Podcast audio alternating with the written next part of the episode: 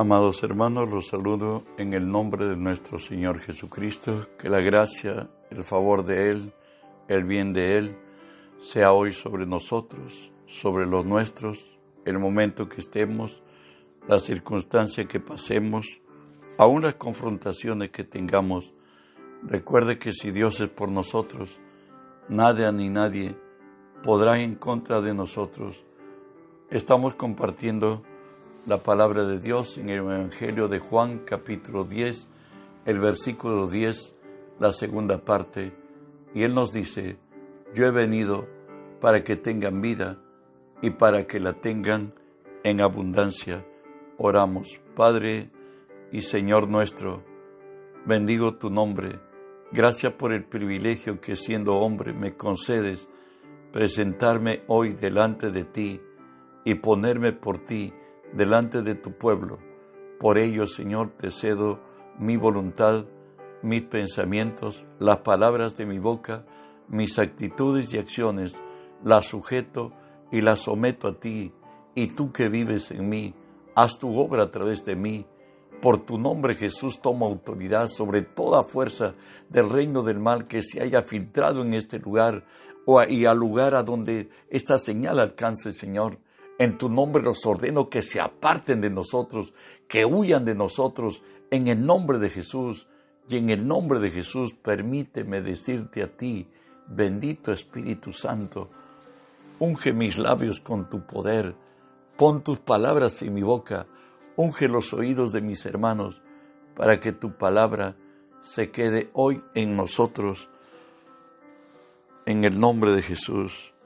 Bueno, estamos estudiando la serie que hemos titulado Vida Abundante. Hoy tendremos la oración, orar. ¿Saben qué? Hay realidades a las que todo hombre es confrontado, pero realidades que solo competen a Dios librarlas de ahí nos dice Proverbios 20, 24, de Jehová son los pasos del hombre. ¿Cómo pues entenderá el hombre su camino? Recuerde esto, que si Jehová no edificare la casa, en vano trabajan los que la edifican. Y si Jehová no guardare la ciudad, en vano vela la guarda. Por demás nos dice la Escritura, es que nos levantemos de madrugada y vayamos tarde a reposar y comamos pan de dolores, pues a su amado Dios ha dado el sueño. Estas realidades e imposibilidades para el hombre, no tenemos la virtud de conocer el futuro, de discernir los tiempos, los momentos. Eso viene de Dios, del que nosotros busquemos hacer lo correcto y que tengamos buenos frutos de todo aquello que hemos hecho, está más allá de nuestro esfuerzo humano, es bendición divina. Además de esto, hay cosas que solo están en el tiempo y la ocasión, como nos dice Eclesiastés 9, me volví y vi debajo del sol que ni de los ligeros es la carrera, ni la guerra de los fuertes, ni aun de los sabios el pan, ni de los prudentes las riquezas, ni de los elocuentes el favor, sino que tiempo y ocasión acontece a todos. Hay un momento en la vida que las cosas se dan y si no discernimos el momento en que estamos, ¿verdad? Perdemos. También nos dice la palabra, Así que no depende del que quiere ni del que corre, sino de Dios que tiene misericordia. Mucha gente se prepara y gracias a Dios por quienes cuando menos tienen un sueño que alcanzar. Pero hay otros que, perdóneme decirlo, están muertos en vida, viven por vivir. Si somos hijos de Dios, vivamos como hijos de Dios, creamos que somos el testimonio de que Cristo vive y ha resucitado, también debemos entender que ni así que ni el que planta, el que plantes algo, ni el que riega, sino el que da el, el crecimiento.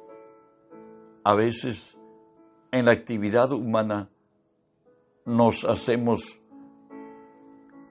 pensamos que podemos ser emprendedores, invertimos dinero, tiempo, deseos y finalmente se dice, por lo menos ahora sé lo que no debo hacer. Perdóneme, en Él, en Dios puede ser vencedor y triunfador, pero recuerda que hay una fuerza mayor que siempre está sobre el hombre. No es el que planta ni el que riega, es Dios que da el crecimiento. Filipenses 4, 6 y 7 habla del afán humano. Por nada estéis afanosos, sino sean conocidas vuestras peticiones delante de Dios en toda oración y ruego, con acción de gracias, y la paz de Dios que sobrepasa todo entendimiento, guardará vuestros corazones y vuestros pensamientos en Cristo Jesús. Hoy cuanto más que el mundo está zarandeado, la crisis golpea, ¿sabes? No eres tú el capitán de tu barco y no seas el arquitecto de tu destino. Si no lo eres Dios, terminas destrozado, terminas apesadumbrado, con ansiedad, quebranto, con estrés y cuanta cosa. De ahí que nos dice el Señor que por nada estemos afanosos, sino antes bien presentemos a Él nuestras peticiones con oración, ruego, súplica y acción de gracias. Y la paz que sobrepasa todo entendimiento va a guardar nuestros pensamientos y nuestros corazones en Cristo Jesús. Recuerda que aún la ciencia dice que el problema del hombre es preocuparse mucho y todo problema de los huesos, el reumatismo y los problemas cardíacos vienen por la mucha preocupación. Confía en que Dios hará. Claro, hace tu parte y Dios hará la suya. Avanzamos. Quien conoció a Dios dice así, en tus manos están mis tiempos. Líbrame de la mano de mis enemigos y de mis perseguidores, a resplandecer tu rostro sobre tu siervo. Sálvame por tu misericordia. ¿Sabes? Por Jehová son ordenados los pasos del hombre, y él aprueba su camino. Cuando el hombre cayere, no quedará postrado, porque Jehová lo sostiene, sostiene su mano. Eres nuestro Dios. Avanzamos los que tienen lo que tiene previsto para los que esperan en Él, por cierto Dios. Nos dice Colosenses 2.3, en Él están escondidos los tesoros de la sabiduría y del conocimiento. A Isaías nos dice, en Isaías 45 nos dice así, y te daré los tesoros escondidos, los secretos muy guardados, para que sepas que yo soy Jehová, el Dios de Israel, que te pongo nombre. Daniel añade, estamos sabiendo la previsión de Dios para los que esperamos en Él. Él muda los tiempos y las edades, quita reyes y pone reyes, da sabiduría a los entendidos y ciencia, da sabiduría a los sabios, ciencia a los entendidos. Él revela lo profundo y lo escondido, conoce lo que está en tinieblas, con Él mora la luz nos añade Job y nos dice, con Dios está la sabiduría y el poder, suyo es el consejo, la inteligencia. Si Él derriba, no hay quien edifique. Encerrará al hombre y no habrá quien le abra. Pero también dice el Señor, aunque tu principio haya sido pequeño, tu postrer estado será muy grande. Samuel nos diría, él levanta del polvo al pobre y del muladar exalta al menesteroso para hacerle sentar con los con príncipes, heredar un sitio de honor, porque de Jehová son las columnas de la tierra y él afirmó sobre ellas el mundo. Él guarda los pies de sus santos mas los impíos perecen en tinieblas, porque nadie será fuerte por su propia fuerza. Escucha lo que Dios puede hacer en tu vida y con alguien que está desalentado, quebrantado, enfermo, postrado en una cama, con crisis económica, financiera, la que fuera. ¿No has sabido, no has oído que el Dios eterno es Jehová, el cual creó los confines de la tierra? No desfallece ni se, ni se fatiga con cansancio, y su entendimiento no hay quien lo alcance. Escucha, Él da esfuerzo al cansado y multiplica las fuerzas al que no tiene ninguna. Él multiplica las fuerzas al que no tiene ninguna. Él es el Dios eterno, sobre todo poderoso, de su propia cosecha, quien fue bendecido en gran manera David, nos dice así de él, tuya es, oh Jehová, la magnificencia y el poder la gloria, la victoria y el honor, porque todas las cosas que están en los cielos y en la tierra son tuyas. Tuyo, Jehová, es el reino. Tú eres excelso. Las riquezas y la gloria proceden de ti, y tú dominas sobre todo. En tu mano está la fuerza y el poder, y en tu mano el hacer grande y dar poder a todos. Él experimentó todo eso, levantado a ser rey, un don nadie, lleno de poder, de gloria, de victoria, de honor.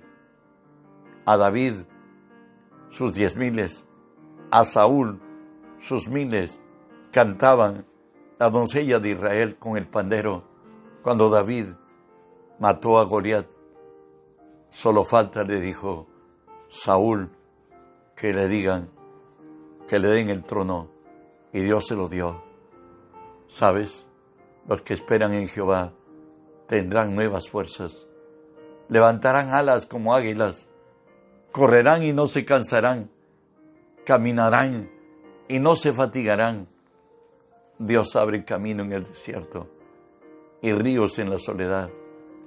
Hay momentos en la vida que nos golpea y que en ocasiones extremas parece que nos determinó.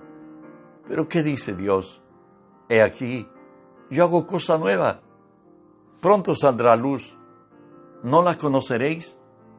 Otra vez abriré camino en el desierto y ríos en la soledad. El Señor trae nuevos comienzos, nuevos principios. Él quiere que sea tu maestro, tu mentor y nuestro guía. Lo dice así en Isaías 48. Así ha dicho Jehová tu redentor, el Santo de Israel. Yo soy Jehová, Dios tuyo, que te enseña provechosamente, que te encamina por el camino que debes seguir. Oh, si hubieras atendido a mis mandamientos, fuera entonces tu paz como un río y tu justicia como las ondas del mar. También lo dice el salmista. Oh, si me hubiera oído mi pueblo, si mis caminos hubiera andado Israel, lo que dice el Señor, en un momento habría yo derribado a sus enemigos y vuelto mi mano contra sus adversarios. Los que aborrecen a Jehová se le habrían sometido y el tiempo de ellos sería para siempre. Les sustentaría Dios con lo mejor del trigo y con miel de la peña les saciaría. ¿Sabes qué dijo Jesús en cuanto a oración? Velar y orar para que no entréis en tentación. El espíritu, la verdad, está dispuesto, pero la carne es débil. Hay muchas veces que hacemos promesas al Señor, despiértame temprano. El Espíritu te despierta. Un poquito más, Señor, hace mucho frío. Y de pronto ya no tenemos tiempo para orar. Lo mínimo para orar, según Dios, le dice a Pedro, ¿no habéis podido orar ni tan solamente una hora? Sabes que en nuestra oración los estudiosos han determinado que por lo menos 15 minutos estamos tratando con nuestra carne. Estamos pidiendo perdón de los desatinos, de los improntos, de lo que hemos cometido de malo, de promesas incumplidas y lamentándonos delante de Dios. Jesús aconseja que seamos hombres y mujeres de oración. Y le dice así en Mateo 6, mas tú cuando entres, cuando ores, entra a tu aposento y cerrada tu puerta, ora a tu Padre que está en lo secreto, y tu Padre que ve en lo secreto, te recompensará en público. ¿Sabes qué? Orar es un diálogo. Espera hasta que Dios te hable y tan solamente una palabra de Él bastará para salvarte. Jesús, Él acostumbró siempre a orar. Generalmente amanecía vigilias enteras orando y, el día, y al amanecer Él podía echar fuera demonios. En un instante los muertos levantarse, palabras de sabiduría que quedaban perplejo la gente y que nadie lo superaba, porque Él dice que Él tenía un mandamiento, que Él debe hablar solamente lo que, le, lo que le ha sido ordenado hablar. Él dijo que el Hijo no hace nada, sino aquello que ve hacer a su Padre. Es el tiempo del Señor, conectados por el Espíritu. Es que Dios es nuestro consejero es nuestro mentor y nuestro guía, el que nos proyecta y nos libera. Y cuando estemos